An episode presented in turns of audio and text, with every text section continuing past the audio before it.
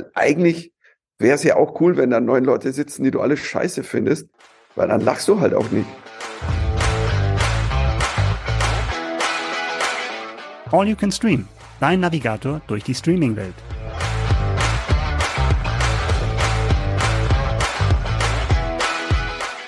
Einen wunderschönen guten Morgen, liebe Streaming-Fans da draußen. Wir freuen uns sehr, euch zu einer neuen Folge von All You Can Stream begrüßen zu dürfen. Äh, genau, der Podcast von TV Digital und Streaming. Micha sitzt mir wieder gegenüber. Hallo, lieber Micha. Hallo, liebe Melanie. Und wir haben mehrere tolle Dinge, die wir gleich zu Beginn jetzt verkünden dürfen. Weil Ostern ist, erscheinen wir heute schon am Donnerstag, damit ihr die Ostertage dafür nutzen könnt, äh, die Sachen, die wir euch hier vorstellen, natürlich zu streamen, sofern sie schon verfügbar sind. Genau. Und die andere tolle Neuigkeit, äh, soll ich, Micha, oder möchtest du? Ja, mach du. Ich mach. Wir erscheinen ab sofort alle zwei Wochen. Wegen der großen Nachfrage, weil ihr so begeistert auf unseren Podcast reagiert habt, weil ihr so gerne streamt, haben wir uns dafür entschieden, tatsächlich jetzt im Zwei-Wochen-Rhythmus zu erscheinen. Jeweils immer am ersten und dritten Freitag des Monats erscheinen wir ab sofort. Also wir würden uns sehr freuen, wenn ihr uns auf allen verfügbaren Podcast-Plattformen abonniert. Lasst ein Like da, abonniert uns, dann werdet ihr immer wieder informiert, wenn eine neue Folge erscheint. Ja, und dann können wir eigentlich auch direkt mit dem Programm für heute anfangen. Micha, was haben wir denn alles Schönes heute mit dabei? Ja, wir haben einen alten Bekannten dabei zum Start und zwar kommt die vierte Staffel von LOL, die tatsächlich jetzt auch grünen Donnerstag losgeht. Also der Amazon Comedy-Show-Erfolg ist zurück und wir haben den bekanntesten Neuzugang im Komiker-Ensemble im Interview dabei und zwar Stand-Up-Pionier Michael Mittermeier ist bei uns. Das nächste Thema, was wir haben, ist Transatlantic. Das ist die neue Netflix-Serie von Anna Winger. Ähm, die hat ja vorher unter anderem Deutschland 83 gemacht, auch Preise gewonnen für, für Unorthodox. Also auch ein sehr spannendes Serienprojekt. Und dann widmen wir uns der Frage, was kommt eigentlich raus, wenn ein Oscar-prämierter Doku-Regisseur Boris Becker porträtiert? Und die Antwort liefert Bum Bum, The World vs. Boris Becker. Und dann nochmal eine Zeitreise in die 80er, wenn man so will. Wir haben eine britische Gangsterserie in einem sehr ungewohnten Ambiente und die nennt sich A Town Called Malice. Wir starten mit der vierten Staffel von einem Programm, was ich persönlich sehr, sehr liebe. Es geht um LOL ab dem 6.4. ab sofort bei Prime Video verfügbar. Lieber Micha, du hast es eben schon angekündigt, du hast mit Michael Mittermeier gesprochen, aber bevor wir zu diesem Interview kommen, muss ich dich persönlich doch mal fragen, was sind die Dinge, über die du sehr schnell lachen kannst, beziehungsweise auch vielleicht überhaupt gar nicht lachen kannst? Wo ist da bei dir die Grenze? Boah, das ist ganz schwer zu sagen. Also das geht von bis. Das sind manchmal irgendwie intelligente Wortspiele. Es können aber auch völlig absurde Slapstick-Sachen sein. Und LOL ist eigentlich ein ganz gutes Beispiel, weil ich mich tatsächlich noch erinnern kann, wie ich Staffel 1 gesehen habe. Darüber habe ich auch mit ihm gesprochen tatsächlich. Sein, sein Seherlebnis von Staffel 1. Er ist ja jetzt zum ersten Mal dabei. Und ich erinnere mich noch tatsächlich, ich habe wirklich Tränen gelacht, ähm, als ich gerade die erste Staffel, weil es halt wirklich diesen Neuigkeitseffekt hatte und ähm, ja, man, man konnte irgendwie gar nicht glauben, was da, was sich da so ähm, abspielt. Und das war auf alle Fälle eine Sache, wo ich tatsächlich richtig gut lachen konnte. Mir geht's immer so, dass diese Sachen, die neu sind und dann so gehypt werden, sich ja schnell dann irgendwie auch so ein bisschen, bisschen totlaufen, kann man fast sagen. Weil hm. wenn man jetzt so Sachen sieht wie Masked Singer, was am Anfang unfassbar gehypt worden ist und dann auf einmal so oft rausgekommen ist, dass alle Leute schon fast gesagt haben, boah, nicht schon wieder. Also es hm. verliert jetzt so diesen, diesen Wundereffekt. Ähm, und ich weiß nicht, was würdest du sagen? LOL erscheint jetzt nicht so häufig. Es ist jetzt mittlerweile die vierte Staffel immer noch super beliebt. Warum ist hm. da nicht dieser Effekt, dass man sagt, okay, nee, nicht schon wieder? Ähm, warum gibt's das Ganze jetzt schon wieder mit neuer Besetzung oder eben auch mit Alter? Also für mich persönlich könnte es noch seltener kommen, was nicht heißt, dass ich es nicht mag, sondern gerade weil ich es mag, das Format. Also ich finde immer, aber ich kann natürlich auch die Macher verstehen, ne, die dann eine gewisse Regelmäßigkeit haben, die Aufmerksamkeit haben wollen. Für mich persönlich würde es völlig reichen, dann wirklich ähm, noch eine, eine, eine längere Frequenz zu haben. Und äh, was es trotzdem, glaube ich, dann immer noch mal überraschend macht, ist halt, selbst wenn du Leute dabei hast, die schon mal bei Staffeln davor dabei waren, hast du halt immer wieder neue Konstellationen. Die Leute, die schon mal drin waren, die lernen neue Tricks, und das sind gar nicht mal so sehr diese Sachen, die dann eben durch den Gong angekündigt werden, die man auf der Bühne performt, die man einstudiert hat, sondern wirklich Sachen, die man nicht planen kann. Also, dass sich jemand irgendwie in eine Ecke zurückzieht und dann halt angequatscht wird, schon mit dem Ziel, ihn zum Lachen zu bringen. Das sind immer so diese Momente, die, die wirklich dann die größten Überraschungsmomente ähm, sind für mich. Es gab es ja in der letzten Staffel, wo Christoph Maria Herbst dann äh, Michelle Hunziker unbedingt zum ja. Lachen bringen wollte und das dann natürlich wahrscheinlich auch geschafft hat. Ähm, wer ist denn, also letztes Mal gab es ja ein paar Änderungen, was jetzt die Bühne und die, Konst also die ja wirklich die Bühnenaufmachung betroffen hat. Was mhm. ist denn diesmal anders? Und ähm, nicht nur was ist anders, sondern wer ist denn jetzt diesmal an Künstlern auch dabei? Also wir haben ein paar alte Bekannte dabei, wie Max Giermann zum Beispiel, ähm, Bulli Herbig natürlich als Gastgeber, Kurt Krömer ist wieder dabei. Neu sind zum Beispiel im Ensemble Cordula Stratmann, Joko Winterscheid, Elton und halt Michael Mittermeier. Und äh, wo du gerade Michelle Hunziger angekündigt hast, die ist ja für ihr Lachen bekannt, ne? Und das ist ja bei Joko genauso. Und das sagt er auch ganz offen in der ersten Folge, von wegen, ich bin, äh, bin halt dafür bekannt, dass ich schnell lache. Ne? Und wer irgendwie die Joko und Glas ähm, Shows gesehen hat, der weiß das auch. Ne? Insofern ist das schon mal eine überraschende Sache. Ähm, aber ich habe auch den Eindruck, dass Bully da so ein bisschen toleranter geworden ist. Ne? Also gerade bei Leuten wie Joko und Elton, dass da nicht ganz so streng drauf geschaut wird wie bei bisherigen Staffeln, um denen halt auch eine, eine bessere Chance zu geben. Sie haben da aber ja auch jedes einzelne Mal drauf gesetzt. Also ich glaube, in der ersten Staffel war es ja Barbara Schöneberger, die auch dabei war. Also mhm. Also es sind immer Leute dabei, die auch relativ schnell lachen und die ja. da irgendwie ein Fable in diese Richtung haben. Ich weiß nicht, was würdest du denn jetzt sagen, ähm, ohne oh, was, was, als du, als du die Besetzung das erste Mal gehört hast, mhm. was war für dich da so der Favorit, wo du gedacht hast, der könnte das jetzt vielleicht dieses Mal tatsächlich machen? Ah, das ist, das ist total schwer zu sagen, weil Favorit heißt ja, besteht ja aus zwei Sachen. Also wie beim Fußball, Offensive und Defensive. Also du musst jemanden haben, der andere schnell zum Lachen bringt, der aber gleichzeitig sich so unter Kontrolle hat, eben selbst nicht zu lachen. Und das, das zu vereinen ist gar nicht so leicht, weil du hast natürlich irgendwelche Rampensäue, die aber dann teilweise dann auch in ihrer Performance halt mal ein Lachen mit drin haben, weil sie es auf der Bühne auch so machen. Und dann sind sie selbst raus, obwohl sie gerade selbst performt haben. Insofern jemand wie Thorsten Sträter, der jetzt diesmal nicht dabei ist oder sowas, der ist dann halt, ähm, eben durch seine stoische Art dann schon im Vorteil, auch wenn er jetzt vielleicht nicht viele Leute rausgehauen hat, sondern die sich eher gegenseitig rausgehaut haben. Aber wer für mich, also ich will jetzt nicht zu viel verraten über irgendwelche Überraschungen in der Staffel, weil da wirklich ein paar schöne Momente kommen, ähm, auch wie die Show inszeniert ist. Aber wer mich wirklich überrascht hat, diese Staffel ist Kurt Krömer. Also der Aha. wirklich dieses Spiel so verinnerlicht hat, Leute in irgendwelche absurden Gespräche zu zwingen und den aufzulauern und ihn wirklich mit kleinsten Sachen wirklich ein Lachen abzuringen oder ein Gelächter. Also das ist schon, das ist schon erstaunlich. Also das hat mich wirklich überrascht. Aber was du gerade angesprochen hast, das mit Thorsten Sträter, das fand ich, als ich das damals gesehen habe, auch fast ein bisschen gemein, weil er ja doch so ein wenig unscheinbar wirkte. Du mhm. hast ihn gar nicht so wahrgenommen. Der hat sich halt wirklich sehr, sehr zurückgenommen und alle anderen haben das so, so, sind so aufeinander losgegangen, ja. haben versucht, sich gegenseitig zum Lachen zu bringen. Und die Leute, die gar nichts sagen und sich geschickt im Hintergrund halten, die haben dann den großen Vorteil. Aber wenn wir nur solche Leute in der Show hätten, wäre es ja auch ein bisschen schwierig, ne? Ein bisschen langweilig ja, eigentlich. Das muss man natürlich sagen, die machen das schon sehr gut, auch in der Zusammenstellung des Casts. Ne? Also das ist dann auch tatsächlich, um die zweite Fußballmetapher zu bringen, du hast halt bestimmte Positionen, die besetzt werden wollen. Ne? Du brauchst halt Leute, die wirklich immer aktiv sind und Max Giermann ist da, glaube ich, einer, der immer vorne weggeht und Sachen schon einstudiert hat, aber auch wirklich in die Offensive geht. Und dann hast du Leute, die sich halt das erstmal alles anschauen ne? und äh, vielleicht auch ein bisschen zurückhaltend sind. Jetzt haben wir zum Beispiel auch neu in der Staffel ist Moritz bleibt treu. Also da geht dann auch der Trend weg vom reinen Schauspieler, was wir, äh, vom reinen Komiker, was wir ja auch schon bei Michel Hunziger gesehen haben, dass dann auch Leute, die jetzt nicht ihr Geld damit verdienen, andere Leute zum Lachen zu bringen, mit reinkommen. Ne? Und dann wird es natürlich auch spannend, wie können die sich bewähren unter all diesen Comedy-Schwergewichten. Das ist wie bei so einer Geburtstagsparty. Du brauchst für alle Positionen irgendwie jemanden, der das Ganze, so Ganze oder, besetzt. Ohne Stimmungsmacher einem, geht's nicht. Oder bei einem Podcast. Ja, oder bei einem Podcast, genau. Du hast mit Michael Mittermeier gesprochen. Bevor wir da jetzt einmal reinhören, magst du hm. schon mhm. mal ein bisschen anteasern, was er so Spannendes verraten hat? Ja, ich habe ja gerade schon Elton angesprochen, der dann auch in einem Interview, in einem anderen Interview gesagt hatte beim Pressegespräch, dass Joko und er waren die angeschossenen Rehe in diesem Ensemble. Also ähm, und, und Joko hat mal gesagt, irgendwie für Kurt Krömer war ich freiwillig. Also deswegen fand ich es ganz interessant, dass, dass Michael Mittermeier jetzt im Interview mir verraten hat, dass er trotzdem oder warum er trotzdem vor einem vermeintlichen harmlosen Elten Angst hatte in der Sendung. Dann haben wir gesprochen darüber, warum er, also Michael Mittermeier, eigentlich jetzt erst in Staffel 4 dabei ist und äh, unter anderem auch, wie Humor in Krisenzeiten funktioniert. Ich bin gespannt. Let's go.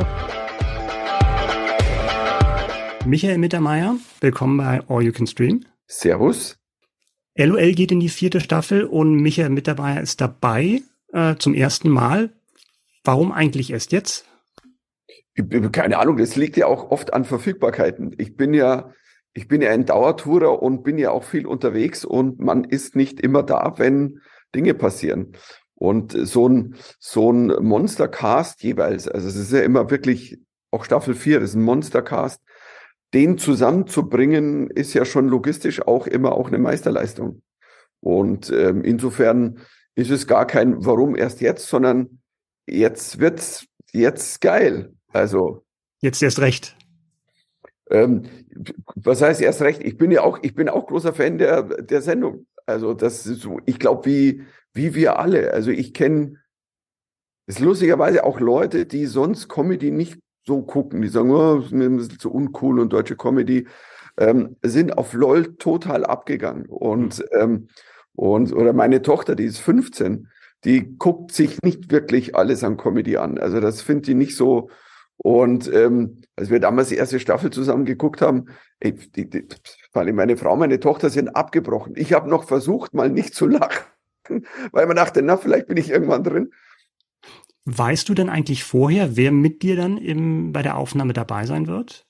Wir haben die, diesmal wussten wir die meisten. Also da gab es vorher ähm, ähm, das war da ja dann ja auch offiziell, da gab es, ich weiß nicht mehr genau welche Namen, weil ich krieg schon alle durcheinander, aber man wusste dann schon ähm, von, von einigen, die dabei sind. Und ähm, aber selbst wenn nicht, also wie gesagt, das ist, ich habe es vorher schon mal gesagt, das ist ja so auch immer Arschlochkindfreie Zone, ähm, was auch großartig ist. Und ähm, alle, ich kannte alle und mochte alle, was es aber nicht einfach macht, weil eigentlich wäre es ja auch cool, wenn da neun Leute sitzen, die du alle scheiße findest, weil dann lachst du halt auch nicht. Aber also ich liebe Elton und es äh, und wenn immer alle glauben, ja, Elton ist gleich weg und Ding, wenn du aber jemand wirklich magst, ähm, dann kann dich der zum Lachen bringen. Und das ist das ist gefährlich. Du bist ja stark beeinflusst durch die US-Stand-up-Szene und hast ja auch schon öfter darüber gesprochen, dass auch, das jetzt kein Stand-up, aber dass Jerry Lewis sehr prägend war für dich, für dein Comedy-Verständnis. Gab es denn auf im deutschen Fernsehen ähnlich prägende Figuren für dich? Klar, also ich bin ja so ein totaler, ich bin ja ein totaler Spagat. Also mich hat Jerry Lewis früh beeinflusst, ich glaube grundsätzlich im Humor, weil der halt ohne Worte lachen machen konnte. Und ähm, aber genauso hat mich Otto früh beeinflusst, weil ich, ich kann mich erinnern, in den 70ern, Anfang der 70er, ich habe noch ein Ticket von aus Mühldorf haben wir in, da war ich in der Stadthalle Mühldorf, habe Otto geguckt, ich weiß nicht, 73, 74, ja, und mich, und, und später, als das Wort dann natürlich auch kam, hat mich aber, weißt du, mich hat in Deutschland ein Polt oder ein Hildebrand genauso beeinflusst wie dann vielleicht ein Steve Martin oder ein, was weiß ich, Eddie Murphy, solche Leute vom Ausland. Also ich, ich mochte immer gern, dass ich mir wahnsinnig viel Verschiedenes anschaue. Und ich glaube, das, und deswegen auch vorher das Ding, ich lache auch über verschiedenstes Zeug und, und ähm, ich bin so null festgelegt. Also ich unterscheide ja nicht zwischen Kabarett und Stand-up-Comedy. Dieter Hildebrand war einer der besten Stand-up-Comedians, den wir in Deutschland ever hatten. Punkt. Und da mag jetzt irgendeiner sagen, ja, das war Kabarett, sage ich. Ach, ja, also Humor ist Humor, ob jetzt ein mhm. politischer Witz oder oder oder oder eben geiler Witz über kleine Hunde. Also ähm, Politik steckt ja auch im Normalen drin. Also kannst, kann, kannst du feststellen, dass es da so Wellenbewegungen gibt? Also jetzt haben wir dann doch Zeiten mit sehr viel Krisen, Corona, Ukraine, dass du feststellen kannst, in bestimmten Zeitpunkten sind politische, ist politischer Humor mehr gefragt und in anderen weniger? Ich sag's ganz ehrlich, mir ist es immer völlig wurscht, weil ich mache tatsächlich immer das, worauf ich gerade Bock habe. Also bei mir kommt ein Programm, das kommt von innen raus und ob es dann mal politisch ist oder nicht, ich, ich denke nicht nach. Ich bin ein Lustarbeiter, aber generell glaube ich, in den letzten Jahren, klar haben viele gesagt, ja, Humor ist wichtig geworden. Nee, Humor war immer wichtig. Der Humor auch in der, also jetzt meine Erfahrung, so was ist die Erfahrung jetzt der letzten Wochen, Monate, auch bei den Jungen, wird, ist persönlich gerade. Also viele merken, was ja immer ein Ding war. Mein Humor war immer persönlich. Ich glaube, das Durchstarten bei mir war nicht nur, weil ich der lustigste war, sondern ich habe die Leute angesprochen, weil ich persönlich Dinge gesehen, erlebt und erzählt habe und die konnten einfach, heute die Jungen würden sagen, relaten. Und, und ähm, ob es eine Fernsehserie war, damals war es halt Enterprise und im ZEP-Jubiläum-Special da letztes Jahr habe ich halt dann auch eine Game of Thrones Nummer gemacht. Und da können aber Millionen Leute relaten, weil die haben das gesehen. Aber du musst dann Game of Thrones oder Enterprise so lustig erzählen, dass die, die es nicht gesehen haben. Ich meine, wenn ich bei einer Open Mic stehe, habe ich dann gemacht, letztes Jahr im Sommer, ähm, sprichst du über Enterprise, die aus den 60er Jahren. Ey, natürlich hat das nie jemand gesehen. Also, wenn du denen Bilder zeigen würdest, würden die sagen so, was ist denn das für eine polnische Sperrholzschachtelverfilmung? Also, was, was soll das denn? Aber persönlicher Humor geht auch immer. Ich glaube, das ist eine Faustregel, die kannst du sagen. Wenn du persönlich bist auf der Bühne und das tust, was dich berührt, was du siehst, wirst du die Menschen erreichen. Weil wenn die dich, da sind wir wieder bei dem Ding, wenn ich einen spüren kann, und wenn ich merke, das ist sein Ding, also nichts Schlimmeres wie einer, der einen Witz nach dem anderen runterreißt und, und ja, gestern war ich in dieser Kneipe und du sagst, nein, du warst gestern nicht in dieser Kneipe. Und heute auf dem Weg hierher in der U-Bahn sage ich, nein, du warst heute nicht in der U-Bahn. Sage ich, ich möchte es zumindest glauben können. Ja, persön persönlich ist es immer geil. Super. Michael, vielen Dank. Ja, gerne. Es geht schwungvoll weiter. schwungvoll, weil Sport und so. Ich wollte jetzt einmal ausnahmsweise mal witzig sein, aber okay, lassen wir das. Ähm, Boom Boom, The World versus Bo Boris Becker. Ab dem 7.4. bei Apple TV Plus verfügbar. Es ist eine zweiteilige Dokumentation. Und ich finde ja schon den Titel dieser Doku sehr provokativ gewählt. Also es, ist, es sind so zwei verfeindete Lager, die sich da quasi gegenüberstehen. Ja. So wirkt das. Mhm. Ist schon ein bisschen pathetisch, das stimmt. Ja, so ein bisschen, ne? Micha, mhm. es, ist, es ist logisch, man hört es schon im Titel, es geht um Boris Becker, Tennislegende. Und, um und um die Welt. Und um die, und um die Welt natürlich auch.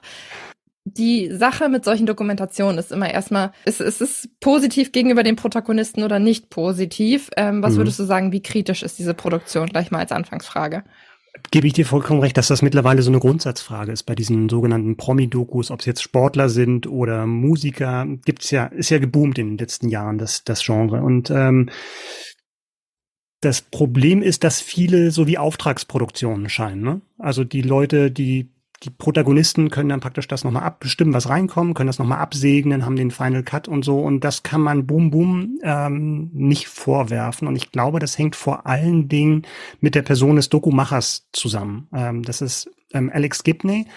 Selbst wem der Name vielleicht nicht sagt, das ist tatsächlich vielleicht so der renommierteste Doku-Filmer der Welt. Äh, hat einen Oscar bekommen, hat Dokus über Guantanamo gemacht, über Scientology, über, aber auch über Lance Armstrong.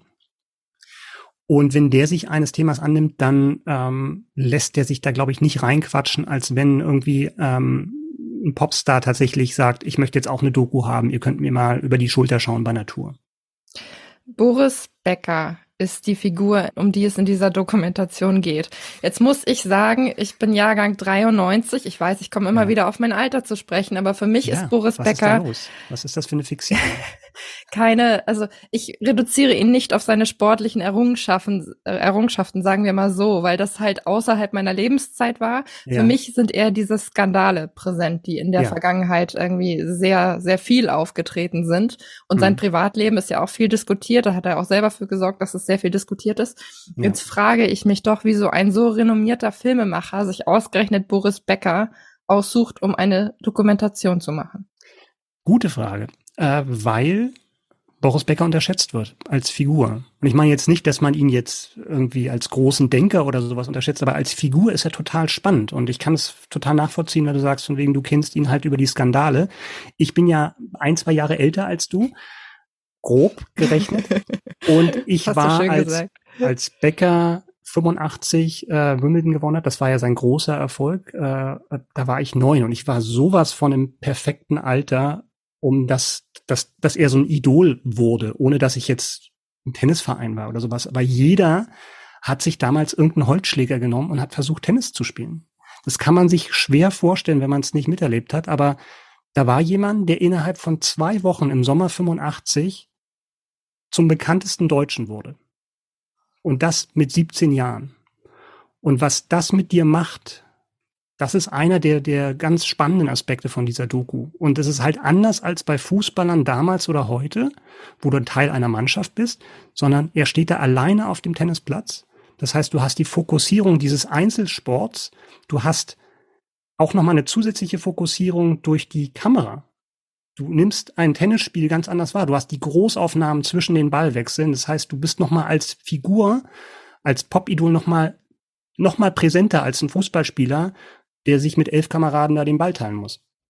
Und die Frage ist auch, wie du mit nur 17 Jahren in der Lage bist, sowas zu verarbeiten. Ne? Das macht ja auch, ja. das ist ja quasi ein Kind, was da auf dem Platz ja, steht. Und das genau. macht ja emotional eine ganze Menge mit einer Person. Ja. Ähm, wie ist denn die Gewichtung in dieser Dokumentation? Wird er tatsächlich mehr als, als Idol, als Sportler dargestellt oder ist es tatsächlich so, dass sich das Ganze so ein bisschen auf sein Privatleben und auch auf seine Skandale fokussiert? Die Doku besteht aus zwei Teilen. Das sind so zwei, fast zwei Stünder. Und die erste heißt Triumph und die zweite heißt Disaster. Oh, herrlich. Das geht schon mal grob. Das bezieht sich aber tatsächlich auf einen Schriftzug, der mh, mm, am Center Court von Wimbledon steht. Das ist ein Zitat, ein Literaturzitat, wo diese beiden Worte äh, vorkommen. Und das hat so die grobe Richtung vorgegeben. Also ich war erleichtert, als ich die Doku gesehen habe, dass es halt nicht nur um die letzten Jahre ging, ähm, wo es um Finanzskandale, um andere Skandale ging, sondern tatsächlich wirklich nochmal die ganze Geschichte auch mit tollen Aufnahmen. Und da muss man der Doku wirklich ein Kompliment machen, was die alles gefunden haben an Archivaufnahmen, die ich, der sich da in dem Thema glaubt auszukennen, auch noch nicht gesehen hatte. Also wirklich alte Reportagen, die ausgekramt wurden, wo er in Wimbledon war, wo er aber auch unterwegs war in New York, irgendwie sich hinter den Steuer eines Taxis gesetzt hat und sowas. Also da großes Kompliment. Und äh, Gewichtung ist tatsächlich äh, viel die Geschichte zu erzählen. Ähm, wie er diesen, diesen kometenhaften Aufstieg, was, was, was schon so ein Klischee ist, aber da stimmt es tatsächlich, dass der wirklich, wie gesagt, von, innerhalb von zwei Wochen weltbekannt wurde. Eben dadurch, dass er dieses Turnier als jüngster aller Zeiten ge gewonnen hat, als erster Deutscher und als erster Nichtgesetzter, also als totaler Außenseiter. Und deswegen wurde der halt weltberühmt. Und äh, ja, aber natürlich geht's auch um den, um den, um den Fall dann tatsächlich bis zur, äh, bis zum Urteilsspruch, die ihn dann hinter Gittern gebracht hat. Boris Becker ist die Hauptfigur. Und bei ganz vielen Promi-Dokus ist es ja häufig so, wir haben eben anfangs schon darüber gesprochen, dass die selber produzieren oder selber irgendeine Rolle einnehmen, um zu kontrollieren, in welche Richtung das Ganze geht. Welche Rolle hat Boris Becker selbst denn jetzt bei dieser Produktion übernommen? Kommt er selber zu Wort oder ist er komplett außen vor? Und das sind, also der Blick wird von außen auf ihn gerichtet oder ist es tatsächlich so, dass er seine eigenen, eigenen Stellungnahmen da machen kann? Er kann Stellung beziehen. Also der Alex Gibney hat ihn zweimal ausführlich interviewt. Einmal 2019, wo es auch schon äh, Finanzprobleme und Skandale gab, und 2022. Und das war zwei Tage vor der Urteilssprechung, also zwei Tage bevor er ins Gefängnis musste. Er wusste noch nicht, wie das Urteil ausschaut. Also da wird es dann auch sehr emotional.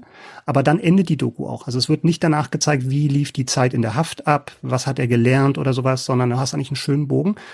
Und 2019 ist er halt auch erstaunlich, wie er gealtert ist in diesen drei Jahren. Also was da tatsächlich auf ihn eingeprasselt ist, kann man sehr schön sehen.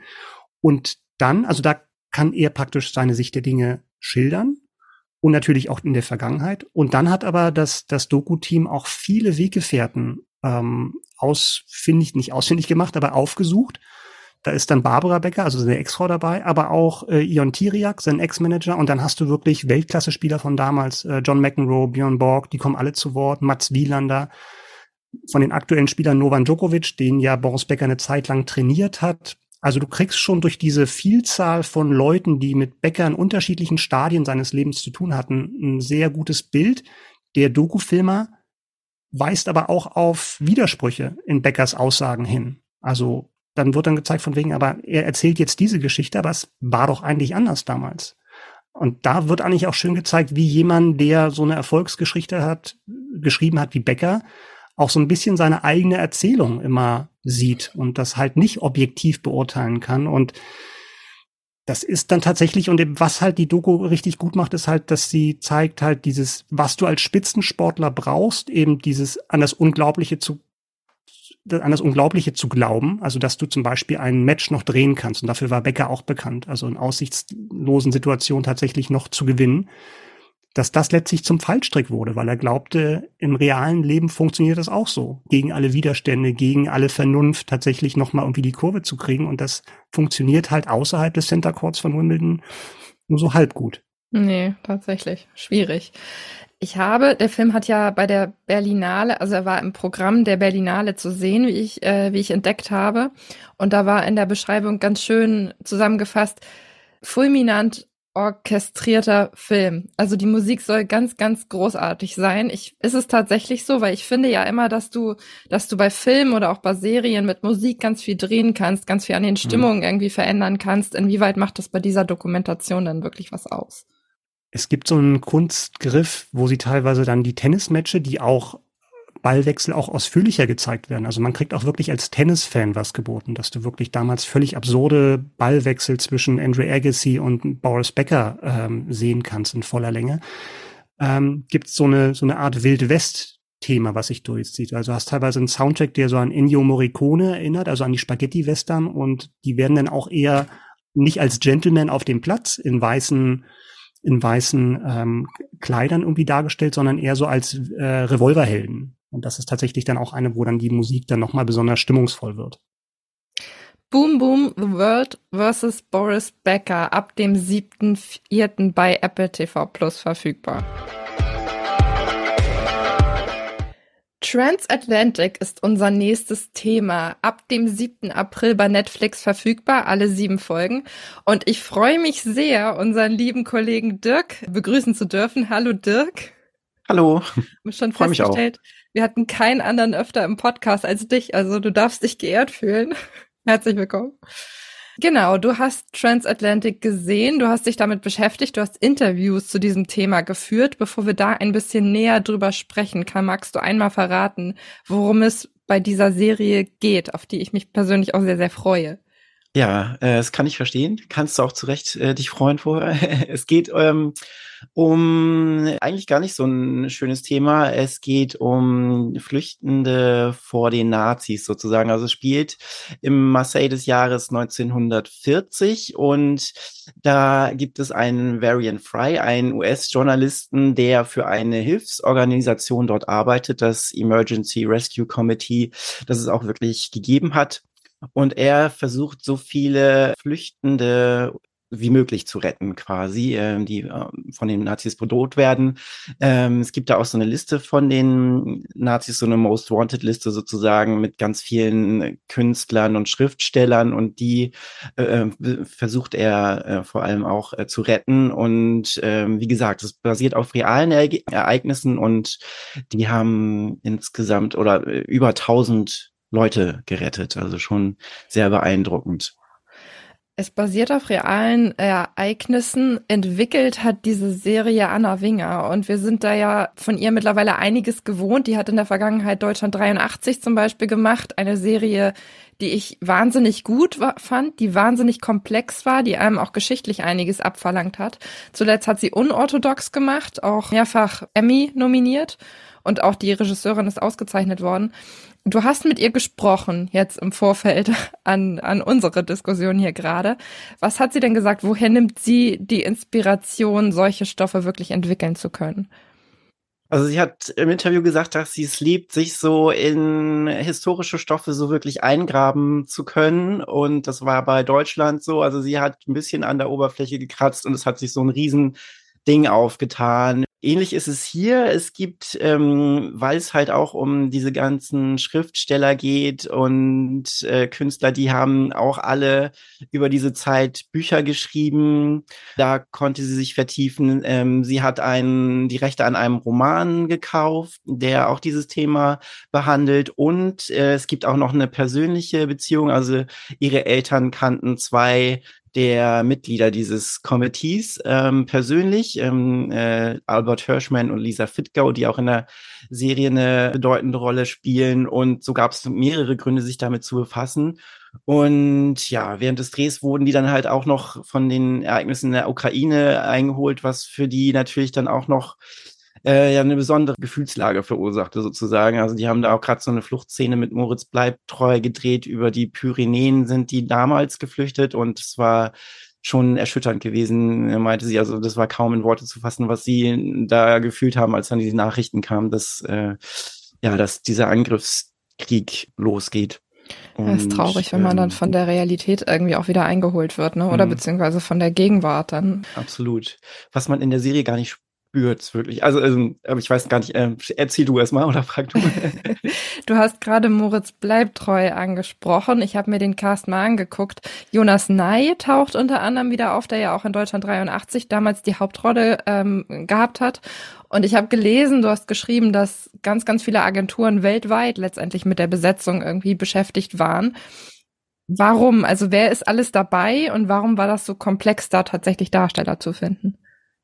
Transatlantic äh, ist tatsächlich auch in Hinsicht der Besetzung sehr transatlantisch. Es ist wirklich, was man äh, auch sonst nicht so hat. Es ist super ausgeglichen von den Nationalitäten auch im, im Cast. Also, dass man auch nicht das Gefühl hat, also der hat jetzt der spielt jetzt nur mit, weil die Finanzierung aus Deutschland kommt zu 20 Prozent, darf er dann eine Rolle spielen, die 20 Prozent groß ist oder so. Also es ist wirklich ähm, total durchmischt und es ist, also dieses äh, Committee war hauptsächlich amerikanisch, die Flüchtenden waren Deutsche, dann gibt es äh, einen äh, französischen Polizisten, der mitspielt. Und ähm, ja, so kommt das zustande. Und es ist wirklich auch sehr ungewöhnlich, dass die witzigsten Personen tatsächlich die Schurken in der Serie sind, also der dieser französische Polizist äh, und der US-Konsul und Deut die Deutschen die Opfer, obwohl es eine Geschichte aus dem Zweiten Weltkrieg ist. Ähm, schon ja, mal was anderes. Man würde gar nicht vermuten, dass da jetzt irgendwie so viel Humor in dieser Serie vorkommt, weil das Thema ja doch irgendwie traurig ist. Aber sie hat es jetzt versucht, auf eine amüsante Weise dann auch ein bisschen umzusetzen.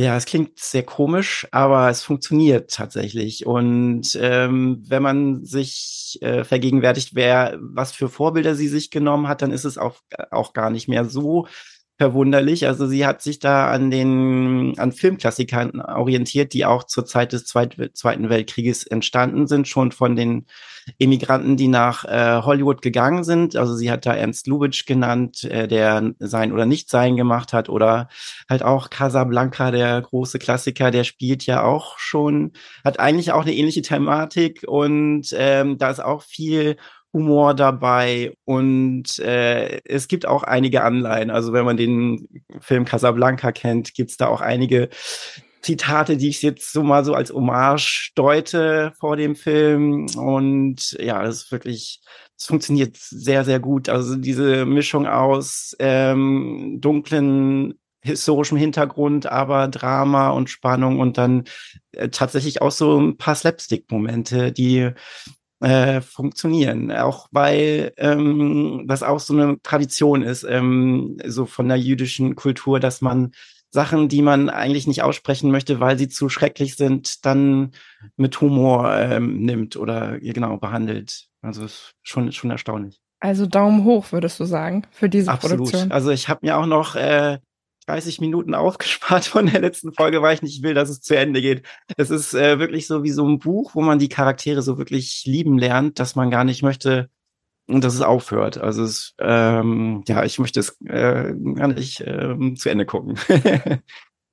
Alle anderen können sich da ab dem 7. April einen Eindruck von verschaffen. Transatlantic bei Netflix verfügbar.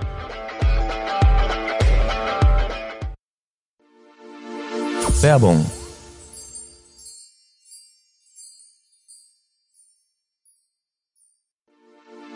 Werbung Ende. Melanie, ich weiß nicht, wie es dir geht, aber von mir aus könnte es Sommer werden. Also Frühling können wir auch überspringen, aber es könnte mit dem Sommer langsam mal losgehen. Ja, ja, wäre wär ich auch für tatsächlich, ja. Und ich habe den Eindruck, du hast die perfekte Serie dabei, weil da kommen schon Sommergefühle auf, oder? Bei A Town Called Malice. Wunderschöner Übergang, den du da gerade geschaffen hast. Ja. ja, tatsächlich. A Town Called Malice, ja. Genau. Ab dem 12.04. bei Sky verfügbar. Es sind acht Folgen und es ist eine, eine Serie, die ich in der Form noch nie gesehen habe und die mhm. super viel Spaß macht. Es ist eine Verbrecherserie Im Mittelpunkt steht ein Verbrecherclan aus Großbritannien. Das Ganze spielt in den 80er Jahren. Und die Ausgangssituation ist, dass einer der Söhne mit seiner Freundin nach, nach Spanien fliehen muss, weil sie ungünstigerweise einen Polizisten mutwillig über den Haufen gefahren hat und sie dann eben flüchten müssen, um einer Verhaftung zu entgehen. Das ist die Ausgangssituation und dann, genau, dann befinden wir uns an der Costa del Sol. Mm, sehr schön, ja. Das, ähm, das deckt sich mit den Eindrücken aus dem Trailer, die, den ich gesehen habe. Der verbreitet dann schon so ein bisschen, also klar Sommerstimmung, aber auch so ein bisschen so ein Vibe von Guy Ritchie und äh, Pulp Fiction und sowas. Stimmt der Eindruck? Der Eindruck stimmt total. Ich find's super spannend, wie hier mit den Genres ein bisschen gespielt wird, weil ein, ein, ein steter Wechsel stattfindet und man gar nicht damit rechnet, wie schnell das dann anfängt zu kippen. Weil wir haben mhm. diese wahnsinnig positiven Vibes, wir haben diese Sommerstimmung. Auf einmal wird das Ganze super brutal, weil es geht natürlich um Verbrecherclan. Dann haben wir wieder diese, diese Musik, die da drauf liegt. Das Ganze spielt in den 80er Jahren und sie müssen sehr, sehr viel Geld in diesen Soundtrack investiert haben, weil wir die ganz, ganz großen Hits der 80er dabei haben und da sofort wieder Stimmung aufkommt, wenn da irgendwie diese Musik drüber gelegt wird. Dann haben wir Outfits aus den 80ern, die super bunt sind, ähm, ganz, ganz, ganz viel Stimmung verbreiten und es macht einfach wahnsinnig Spaß, das Ganze anzusehen und sich im Sekundenrhythmus gefühlt wieder neu überraschen zu lassen. Du hast gerade schon irgendwie die Gewalt, die dann plötzlich herausbricht, angesprochen. Wird es dann auch richtig blutig? Also müssen da Leute, die da ein bisschen zart beseiteter sind, aufpassen? Nee, also ja, dann sollen sie mal kurz die Augen zumachen und weggucken. Dann sollen Gott. sie doch Boris Becker gucken. genau, so ungefähr. Also so krass wird's nicht. Ja, es, es kommen auch Leute zu Tode, sagen wir mal so. Aber es ist jetzt nicht so, Schön dass ausgedrückt. du da es kommen Leute. Und, Unfälle, Unfälle passieren. Natürliche Auslese, so musst du das mal sehen. Äh, okay. es kommen Leute zu Tode, ja, aber ich würde da jetzt nicht FSK 18 drüber schreiben. Also was ich ganz, ganz spannend finde, ist, ähm, den geschichtlichen Hintergrund bei der ganzen Sache mal ein bisschen, bisschen zu betrachten, mhm. weil was ich auch nicht wusste, das Ganze ist so ein bisschen von realen Ereignissen inspiriert, kann man fast sagen, ähm, weil an der Costa del Sol damals tatsächlich Verbrecherclans so ein bisschen auf dem Vormarsch waren. Das Ganze okay. hieß Costa del Crime zu einer gewissen mhm. Zeit und zwar aus dem Grund, dass zwischen 78 und 85 äh, kein Auslieferungsabkommen zwischen Spanien und Großbritannien existierte. Das heißt, es bestand nicht das Risiko, dass du zurückgeschickt wirst und in den Knast kommst. Und das hat natürlich so den Weg geebnet dafür, dass tatsächlich einige Verbrecherclans da ihr Unwesen getrieben haben und naja, Geldwäsche, Drogen und so weiter und so fort da tatsächlich eine große Rolle gespielt haben vor Ort. Costa del Crime war vielleicht ein Arbeitstitel, aber die haben sich dann doch für A Town Called Malice ja. entschieden, was ja auch ein Songtitel ist aus den 80ern genau. von The Jam. Und was ich sehr schön fand, als ich mir die Episodenübersicht angeschaut habe, ist, dass alle Episoden nach Songs, ich glaube sogar tatsächlich alle aus dem Jahr 84 benannt wurden. Also wir haben da I Wanna Know What Love Is, Two Tribes, Cruel Summer, I'm Still Standing. Also da hat sich jemand so, ausgetobt, ne? Das, da hat sich jemand ausgetobt. Kommen die Songs denn auch alle vor oder ist da einfach nur generell einfach viel, viel Zeitkolorit drin mit der Musik? Also ob sie jetzt alle vorkommen, kann ich dir tatsächlich nicht beschwören. Ich würde jetzt einfach mal davon ausgehen. Ich habe es jetzt aber nicht gegengecheckt. Ähm, aber ja, es ist halt sehr, sehr viel Stimmung aus den 80ern äh, drin und diese Musik macht da halt eine ganze, ganze Menge aus. Ich, hm. Mir ging es jetzt so, dass wo ich die Outfits gesehen habe, also ich habe wirklich, ich habe mir die Mädels angeguckt und dachte so, das möchte ich tragen, nee, das möchte ich tragen, das möchte ich tragen. Und das okay. war, es ist, ist, ja, die 80er sind ja jetzt, ich fange immer wieder damit an, aber ich habe die 80er halt nicht miterlebt so. Oh. Und jetzt ist, oh, jetzt das Ganze irgendwie in die heutige Zeit transferiert zu sehen, ist halt, also ich bin da mit dem Gefühl rausgegangen, schade eigentlich. Das wäre, ja. glaube ich, schon ganz cool gewesen, dieses Feeling damals live mitzunehmen. Jetzt hast du Town Code Menace ja schon gesehen, dann kann ich dir ja nur noch mal diese Boris Becker Doku ans Herz ja. legen. Vielleicht auch gerade für dich, damit du noch mal diese Zeit irgendwie miterleben kannst. Was mir ja dann auch dann noch mal gestanden, dass du ja auch dich mal beim Tennis versucht hast, aber das ist dann noch mal eine, eine Geschichte für eine andere Podcast Folge. Ja, und Tennis Outfits stehen mir glaube ich auch nicht so. Also dann würde ich lieber diese Verbrecher Outfits aus der Town Code Menace nehmen, anstatt jetzt Tennis Sachen. Ich weiß nicht, also ich glaube, da sehe ich mich jetzt ein bisschen mehr. Okay, weil dann nach deinen Ausführungen und nach dem Trailer bin ich tatsächlich auch neugierig geworden. Der Trailer, da kommt Rebel Yell von Billy Idol sehr prominent vor und das, das macht ja jeden Trailer automatisch um 73 Prozent besser, wenn der Rebel Yell vorkommt. Das ist ja wissenschaftlich belegt, möchte ich mal behaupten. Ist das so, ja. Auf jeden Fall.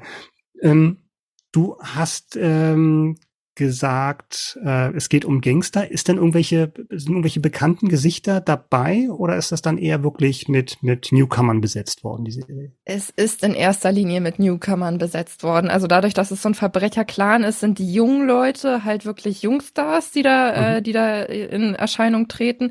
Ich weiß nicht, Martha Plimpton kennst du vielleicht. Mhm. Ähm, Gesicht von Sitcoms in erster Linie, jetzt auch kein Gesicht, was mir super vertraut war, muss ich gestehen. Also mhm. ich, ich kannte sie, aber ich hätte jetzt auch nicht unbedingt äh, zuordnen können, woher ich sie kannte. Sie spielt die Mutter, also sie ist so quasi die, die Mutter dieses Gangster-Clans und genau, also sie kennt man zum Beispiel. Und die Jungstars, also die Jungen sind in erster Linie Nachwuchsschauspieler. Die Serie ist ja erst kürzlich in England auch gestartet. Äh, ist da schon raus, ob es weitergeht? Das ist jedenfalls nicht als Miniserie angekündigt, sondern es kann, soll, darf weitergehen. Gute Frage, kann ich dir schlichtweg nicht sagen. Also ich denke mal, wenn das Ganze erfolgreich läuft, könnte ich mir schon vorstellen, dass es weitergeht. Ich habe die letzte Folge auch noch nicht gesehen, also wie es jetzt am Ende mhm. ausgeht. I don't know, wir werden sehen, aber ich glaube, dass sie da auf jeden Fall Stoff hätten, dann vielleicht auch noch ein bisschen weiter zu erzählen. Vielleicht sind auch alle tot am Ende, ich weiß es nicht. Es war alles nur ein Traum. A Town Called Malice startet am 12.04. bei Wow. Ja, und dann bleibt uns eigentlich nur noch ein Blick auf unsere kleinen Tipps, die diesmal besonders hochkarätig sind, weil wir haben zwei Hitserien, die jetzt in die finale Staffel gehen. Und das ist zum einen The Marvelous Mrs. Maisel. Staffel 5 ist die gleichzeitig letzte Staffel, also die Serie über den Aufstieg einer Stand-up-Komikerin in den 50er und 60er Jahren. Da geht's los am 14.04. bei Prime Video mit neuen Folgen. Worüber ich mich allerdings noch mehr freue, ist die vierte und letzte Staffel von Succession. Hat ja schon zwei Emmys gewonnen als beste Dramaserie des Jahres, für mich völlig zu Recht. Es geht um den Machtkampf einer mega reichen und psychisch völlig kaputten Mediendynastie. Und das ist so lose angelegt an die Murdochs. Und äh, da geht es um die entscheidende Frage, wer tritt jetzt eigentlich die Nachfolge an? Ähm, die Nachfolge des alternden Patriarchen Logan Roy. Und da bin ich sehr gespannt. Ab 11.04. Ähm, werden bei Wow wieder die Messer gewetzt. April, April, das war die vierte Folge für dieses Jahr und ab sofort, wie anfangs schon angekündigt, könnt ihr uns natürlich öfter hören. Jeweils immer am ersten und am dritten Freitag des Monats. Das heißt, Micha, wir sprechen uns schon sehr bald wieder. Ich freue mich drauf. Das ist schön. Ich freue mich auch. Und wenn ihr das immer mitbekommen wollt, werden wir uns sehr, werden wir euch sehr dankbar, wenn ihr uns natürlich abonniert. Auf allen Podcast-Plattformen sind wir verfügbar. Von daher lasst ein Abo da, lasst ein Like da. Das würde uns sehr, sehr glücklich machen. Und ihr wisst immer, was als nächstes oder was demnächst im Streaming verfügbar ist. Von daher erstmal schöne Ostertage und genau, wir hören uns in zwei Wochen wieder. Bis dahin macht's gut. Tschüss. Macht's gut. Tschüss.